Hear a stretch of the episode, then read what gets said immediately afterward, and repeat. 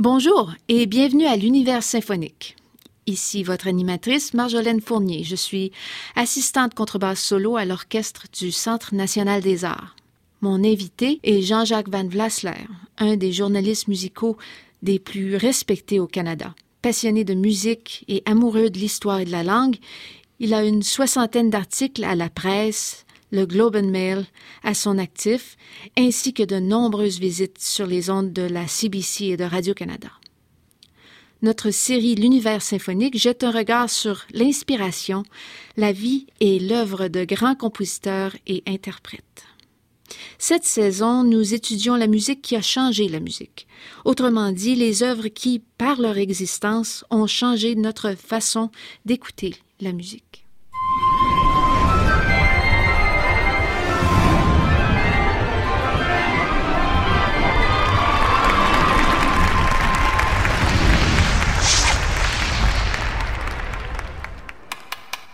Bonjour et bienvenue au studio P3.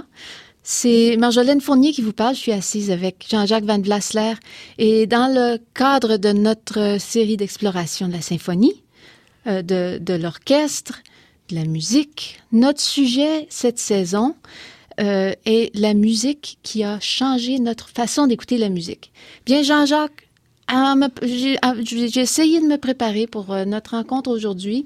le sujet Bach, euh, nous avons trois concertos de Bach à examiner, mais je vais vous dire, le sujet est tellement vaste, l'homme est tellement grand, la vie euh, de cet homme-là, il a produit tellement que je sais vraiment pas par quel bout commencer. Eh bien, tentons en toute humilité d'essayer de, de, l'approcher. Euh, deux choses. Quand il meurt, en 1750, eh bien, cette mort divise en fait le XVIIIe siècle en, deux parties, dont la première partie a été dominée par lui. Et la deuxième partie par un trio de musiciens, Haydn, Mozart et Beethoven.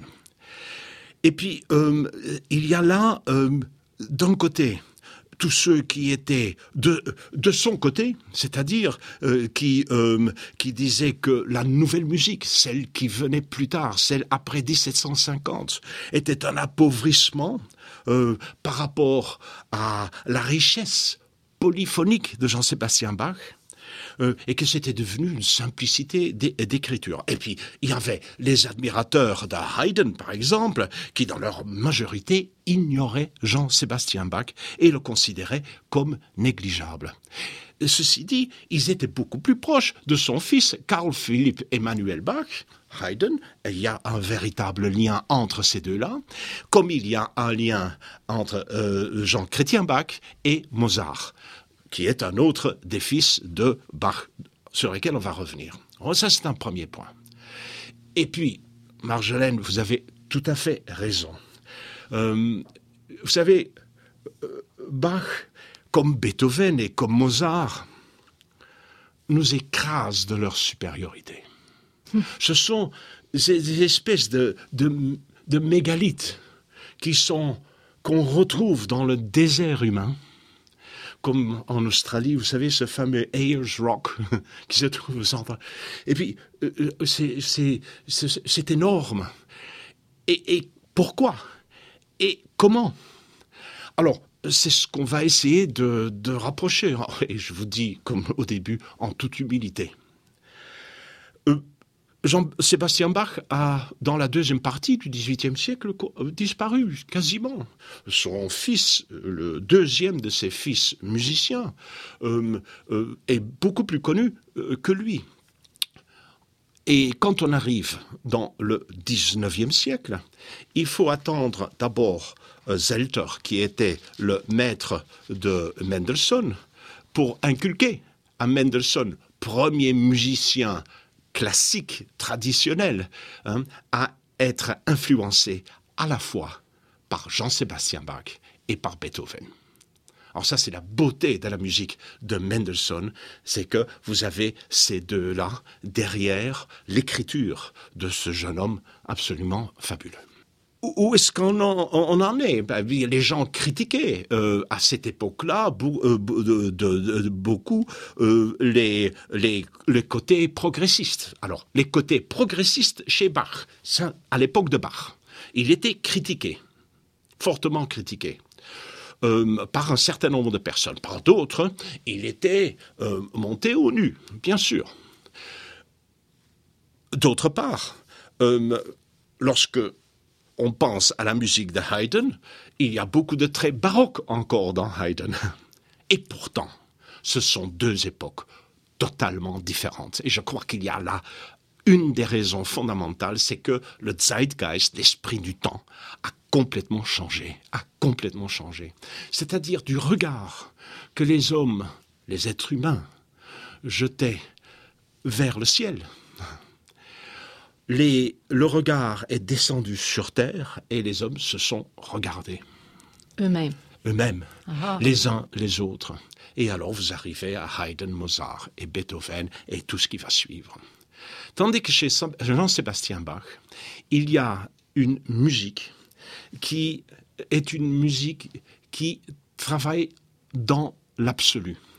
Dans l'absolu du temps, parce que le contrepoint c'est l'organisation du temps, qui travaille dans l'absolu du temps et qui est pour les auditeurs extrêmement différent que pour Bach quand il a conçu en tant que compositeur et très différent pour les musiciens qui interprètent Jean-Sébastien Bach. Vous savez, on, a toujours dit que Jean-Sébastien Bach était euh, le musicien des musiciens tandis que euh, euh, après lui, euh, ce sont des musiciens ou des compositeurs qui répondent beaucoup, beaucoup plus aux besoins immédiats des êtres humains, de leur destin, de leur être, de leur individu ce n'est pas pour rien qu'il y a ces histoires qui se racontent que, vous savez, au paradis, hein, les anges écoutent Mozart et le bon Dieu écoute, euh, s'il existe, écoute Jean-Sébastien Bach.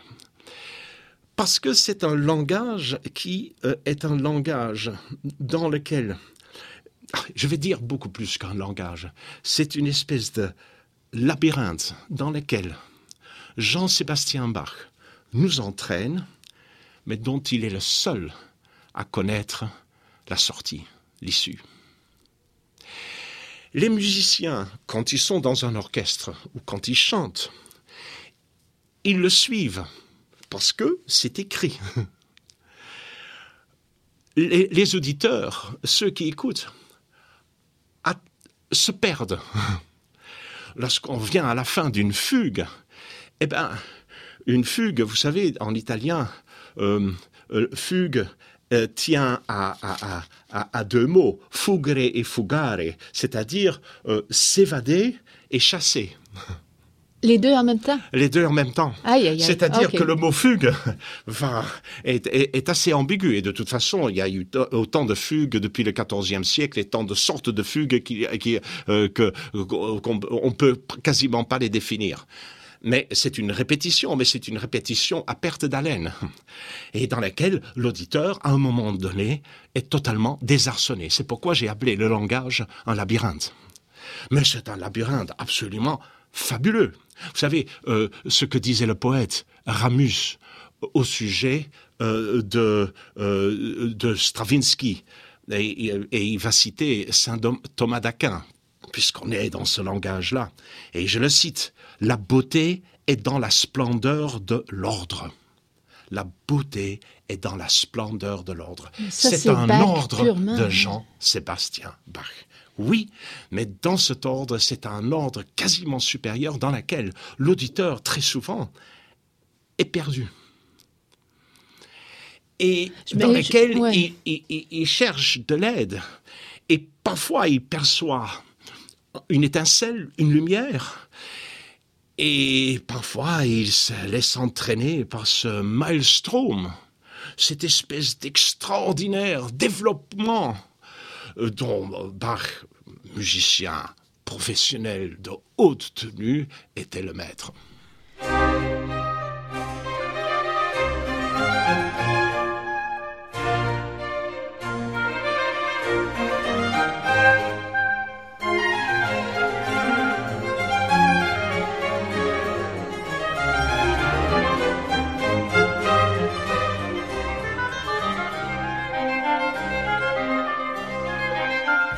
Vous avez rendu euh, exactement, mais en même temps, vous avez rendu combien lourd l'héritage est de, de Bach, de son écriture. Pourtant, elle est assez euh, éclairée, bien tissée, que même si on s'y perd, on s'y retrouve. Et que même à première écoute, tout de suite, on reconnaît Bach. Comment ça se fait qu'on reconnaît Bach comme ça? Même s'il est interprété par euh, n'importe quel ensemble ou même un petit peu euh, euh, jazzé comme les, les Swingle Singers l'ont fait, on sait que c'est Bach. Il y a quelque chose de parfait que personne d'autre a, accompli, parfait et simple aussi. Oui. Il, y a, il y a deux sortes de simplicité.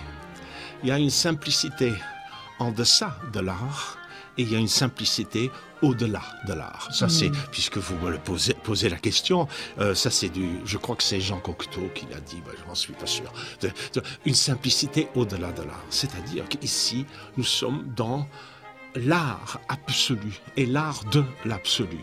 Et... Vous savez, c'est un langage qui est un langage qui devait répondre à un, certain, à un esprit du temps. Et cet esprit du temps était comme les cathédrales, elles étaient euh, verticales vers le ciel.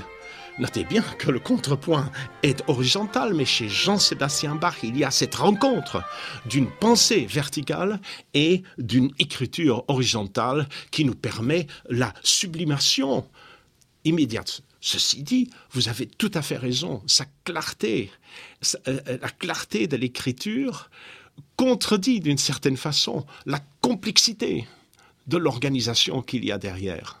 Mais c'est ça sa simplicité. J'ai, en me préparant à, notre rencontre, j'ai recherché, j'ai cherché partout, dans toutes les sources imaginables, qui étaient les professeurs de Bach. Et puis finalement, il y a presque eu aucun professeur. Il s'est tout montré. il, a, copié de la musique, il est allé visiter Buxtehude, il a écouté de la musique. Mais à part ça Il voyageait beaucoup. Il, il s'enfuyait de, des endroits où il était très souvent jusqu'à un âge avancé pour aller continuer à apprendre. C'est-à-dire que euh, il, a pris toutes les formes, euh, les genres qu'il entendait, mais chez lui, il assimile et il magnifie il, élargit sur le plan expressif, sur le plan structural, sur le plan architectural, si vous voulez. Et il ouvre, il renouvelle continuellement par ses inventions et par, par, par cette extraordinaire, cette extraordinaire euh, force musicale qu'il avait en lui, et, en même temps cette, cette qualité d'écriture et euh, ce côté professionnel. Il savait ce qu'il faisait. Il savait très bien ce qu'il faisait et très bien où il allait. Il connaissait la sortie du labyrinthe. Et, même dans, son enseignement, en tant que, musicien qui n'a pas eu beaucoup de maîtres, il était très grand professeur et il enseignait par ses, ses œuvres de plus en plus complexes qu'il avait composées pour euh, ses étudiants euh, clavecinistes. Et pour ses fils. Ouais. Surtout pour ses fils. Il a eu quatre fils sur les 20 enfants. Il a eu quatre fils euh, compositeurs. Alors, on apprend ici en faisant. Comme Bach a fait, on apprend en jouant. On apprend en, jouant. Euh, au début de sa carrière, euh, qu'est-ce qu'il fait? Il va étudier ce qu'est euh, les orgues. Il sait faire, travailler à l'orgue. Il sait réparer les orgues. Ah, ah. Et puis ça, ça m'amène à, dans, ses livres, quand on raconte sa vie, on raconte qu'il allait examiner les orgues, un, un examen à l'orgue de telle place, telle place. Moi, je pensais qu'il faisait des auditions partout, mais c'est pas ça. Il allait examiner, essayer l'orgue, faire des recommandations, faire des petites réparations. C'était un expert de l'instrument. Et puis, j'ai même, si j'ai bien compris, qu'il y avait des pianos fortés dans sa vie. Bien sûr, il y avait déjà des forte piano. Euh, après ça, dans l'évolution, le mot a changé, mais euh, c'est vrai. Est-ce qu'on parle un petit peu des, œuvres qui nous intéressent? C'est pas des grandes, des, ben, c'est toujours des grandes œuvres.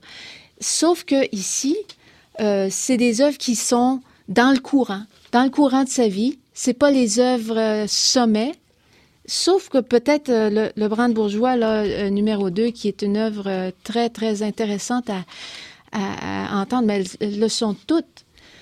Qu'est-ce que vous, qu'est-ce que vous tirez de ces trois concertos? On a trois concertos très différents. Oui, oui, euh, il y a un des concertos qui peut être euh, considéré quasiment comme une symphonie. En fait, de toute façon, le mot symphonie n'était pas encore euh, dans l'ordre de marche. C'était beaucoup, c'était plus quelque chose qu'on va retrouver dans le dans le sud de l'Europe à ce moment-là. L'évolution, vous savez, l'évolution de la culture très souvent vient du sud et le maintien de la culture dans le nord. Alors Jean-Sébastien Bach, qui avait entendu des des, des concertos de Vivaldi et d'autres italiens qu'il aimait beaucoup, euh, il les a retravaillés de toute façon, euh, parce qu'à cette époque-là, on pouvait, on pouvait prendre à gauche et à droite et puis euh, intégrer tout cela, ce qu'il faisait avec une, avec une maîtrise absolue. Eh bien, les œuvres qui, qui, sont au concert sont deux concertis un concerto brandebourgeois et une suite orchestrale. J'aimerais bien commencer par la suite orchestrale parce qu'elle elle, donne une idée euh, de, de, ce que une idée plus générale euh, sur, cette matière qui n'est pas qui ne sont pas des matières religieuses. Mais alors, il fallait aussi euh, survivre. Vous savez que quand il est euh, à la cour euh, de Köthen et quand il est à Köthen, alors Köthen c'est 1717, il a 32 ans. Euh, il est dans, dans, un milieu calviniste réformé. Et alors, dans euh, ce milieu calviniste réformé, pas de musique d'église et pas d'orgue.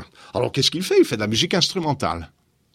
Et euh, c'est là où il compose les, euh, euh les il commence à composer les concerts, les concerts.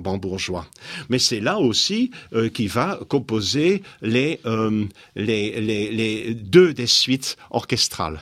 La suite orchestrale numéro un dont il est question pour nous est faite de Köthen. Les autres viennent plus tard quand il part en 1723 à 38 ans pour Leipzig où il va devenir le cantor, le grand maître de musique et il va rester jusqu'à la fin de sa vie.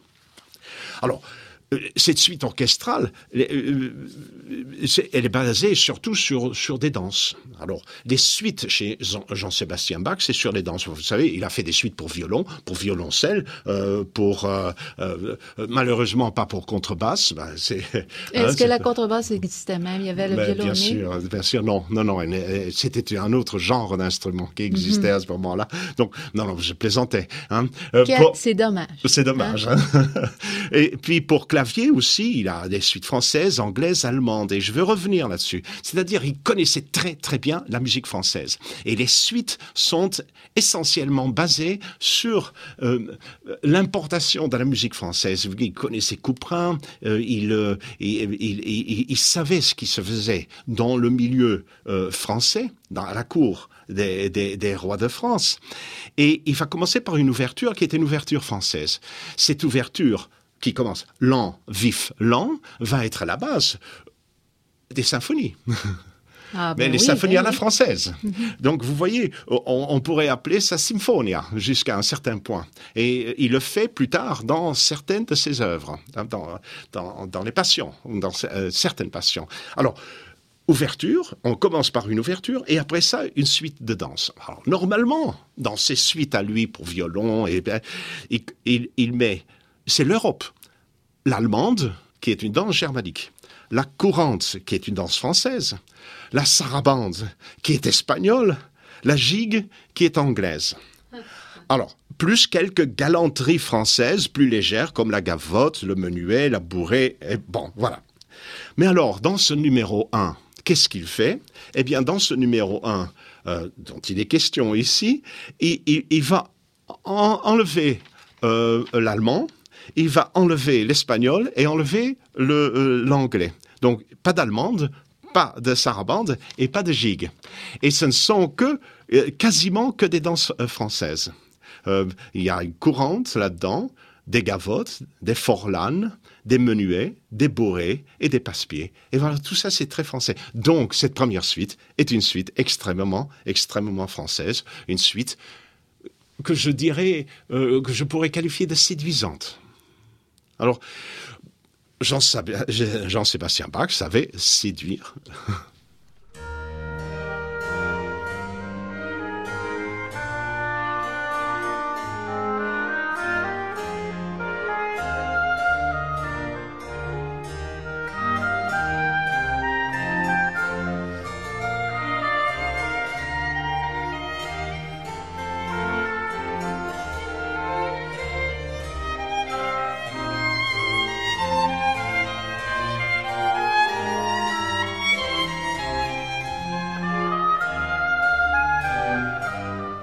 Penser à quelque chose, là. En regardant une carte des voyages de, de Bach, puis j'ai pas encore compris vraiment, là, à force, à force de regarder, je comprends pas encore comment l'Europe s'est formée, les pays, les, euh, frontières changeaient toujours. Mais cet homme-là qui a composé de la musique, euh, entre, guillemets, italienne, anglaise, française, il n'a jamais quitté l'Allemagne. Il a voyagé beaucoup, mais à l'intérieur de l'Allemagne. Toujours, c'est tout cet ensemble. Vous savez, il y en avait des, des, centaines de duchés, de, mhm. de, de, comtés, de marc, euh, euh, euh, de margrave. Vous savez, qui, qui, était un autre, un autre titre de noblesse, euh, de d'éléments plus grands, comme autour de Berlin, par exemple. Et là, il y avait, il y avait quand même l'empereur déjà à ce moment-là. Ce n'est qu'à l'époque de Napoléon, c'est Napoléon, quand il va battre les armées européennes tout à fait au début de sa carrière, euh, euh, qui va réduire euh, toutes ces principautés à un nombre raisonnable mais raisonnable. Il en existait après Napoléon encore 80, euh, je crois, à peu près. Je, fais ça par cœur, hein. Mhm. mais il y en avait à peu près 300. Vous avez tout à fait raison. Jean-Sébastien Bach voyageait à l'intérieur pour deux raisons. Il voyageait, un, pour aller écouter les grands maîtres, deux, pour aller vendre son produit. C'est-à-dire qu'il partait avec, et les concertos brandebourgeois, qui est notre deuxième exemple, en, étant, il connaît Christian Ludwig von Brandenburg depuis 1719. Et il va commencer à composer les brandebourgeois euh, à partir de 1721. Il va les envoyer à, à Christian Ludwig von Brandenburg, qui est entre parenthèses l'oncle du roi Frédéric Guillaume. Alors, ça, c'est le roi. C'est important de devenir le musicien du roi. Eh bien, en fait, il ne le deviendra jamais. C'est son fils qui, qui, qui sera, qui, qui, va être extrêmement connu d'ailleurs, et beaucoup plus connu que lui à cette époque-là, comme Telemann sera probablement, euh, d'après tout ce que j'ai lu, euh, est plus connu que Jean-Sébastien Bach à cette époque-là. Mais en plus d'être un grand musicien, son fils va s'occuper de sa collection de musique. Il va s'assurer que même si euh, Bach va être oublié un petit peu, sa musique va rester, une grande partie de sa musique va rester il, va y avoir une espèce de bibliothèque familiale qui va protéger. Oui, oui, euh, parce que vous savez que la plupart des œuvres de Jean-Sébastien Bach euh, n'étaient pas imprimées. Alors, euh, ce qui s'est passé à, sa mort, vous savez, j'ai la phrase quelque part, j'ai retrouvé la phrase à sa mort, c'est à peu près ceci. Puis il a laissé un grand nombre d'œuvres instrumentales pour toutes sortes d'instruments. Voilà ce qu'on disait de toutes ces œuvres dont on est en train de parler pour l'instant. C'est-à-dire que euh, tout cela, euh, c'était propriété des musiciens qui le jouaient, euh, c'était des copies qui étaient faites, et puis il y en a pas mal qui, ont disparu, comme un des concertos. Ah l'original d'un des concertos dont on parle ici, celui pour hautbois et, et violon. Alors, quand j'ai fait ma recherche euh, au bois et violon, je trouve, euh, c'est une espèce de, de un, recyclage ou une, reconstruction d'un concerto pour deux clavecins. Ben oui. Qui est en fait, le concerto pour deux clavecins est une reconstruction ou un, recyclage d'un concerto pour violon et au bois. Oui.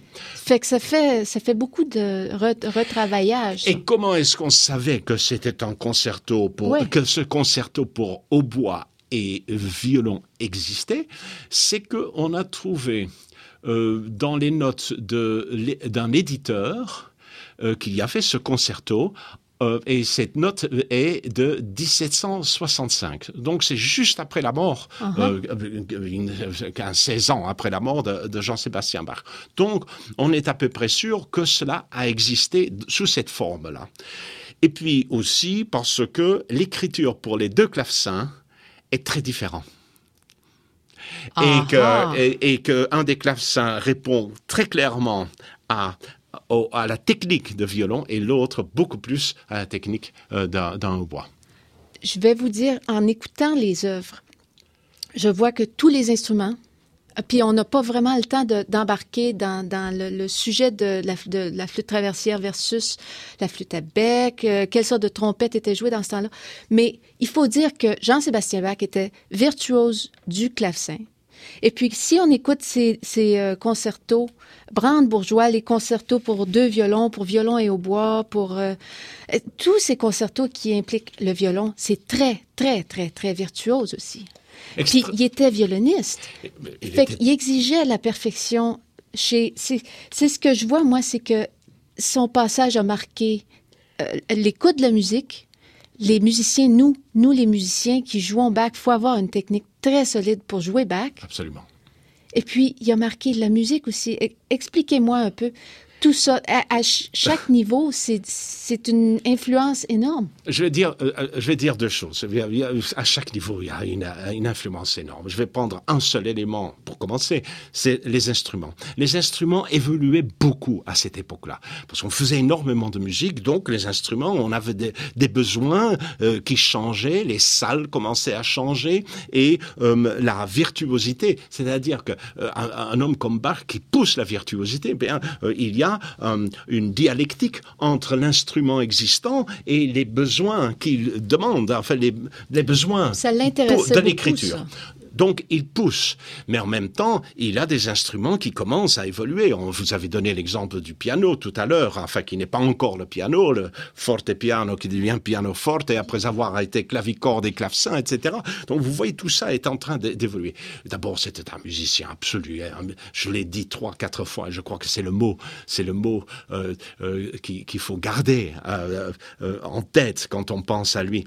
Mais donc il pousse les instruments à exister d'une façon plus vertueuse. Les, instruments continuent à évoluer. Et puis qu'est-ce qu'il fait? Par exemple, dans le concerto brandebourgeois numéro 2, euh, qui sera joué dans ce concert également, euh, il, va, jouer sur les, solistes ou l'ensemble de solistes par rapport à l'ensemble ripieno, l'ensemble orchestral.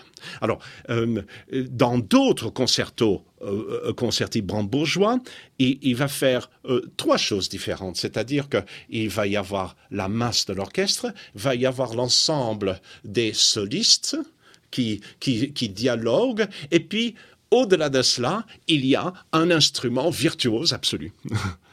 et, et, il y a trois niveaux, il y a une sorte de pyramide, euh, de pyramide. Et quand il arrive au cinquième, vous avez eu tout à fait raison pour dire que c'était un virtuose du clavecin. Vous avez 65 mesures euh, de cadence euh, là à, de, à, la fin pour le euh, pour le pour le clavecin. Ah, cette cadence-là est complètement folle. Elle est complètement folle. Complètement. Et, et, et, et avec cela, qu'est-ce qu'il fait? Mais il commence, il projette dans l'avenir le concerto comme on le connaît plus tard. On dit que peut-être c'est lui qui a composé le premier concerto pour clavier. Ou le premier vrai, là, avec la cadence du premier mouvement. Euh, c'est ce qu'on dit, bon, mais c'est très possible. Enfin, il y a des moments comme ça, d'une lucidité au-delà de, de l'existence.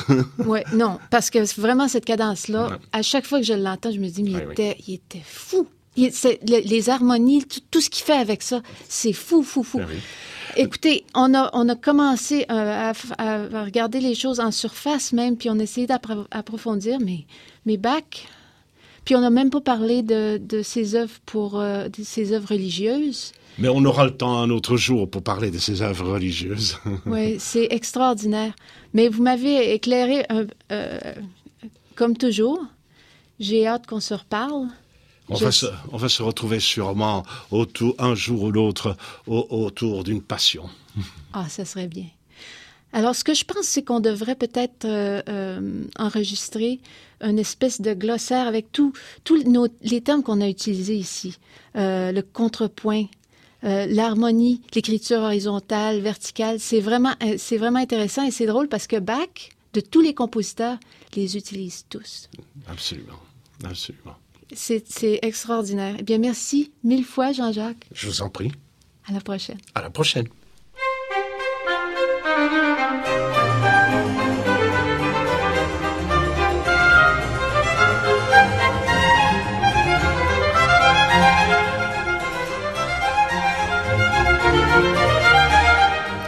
Voilà, ceci termine cet épisode de l'univers symphonique.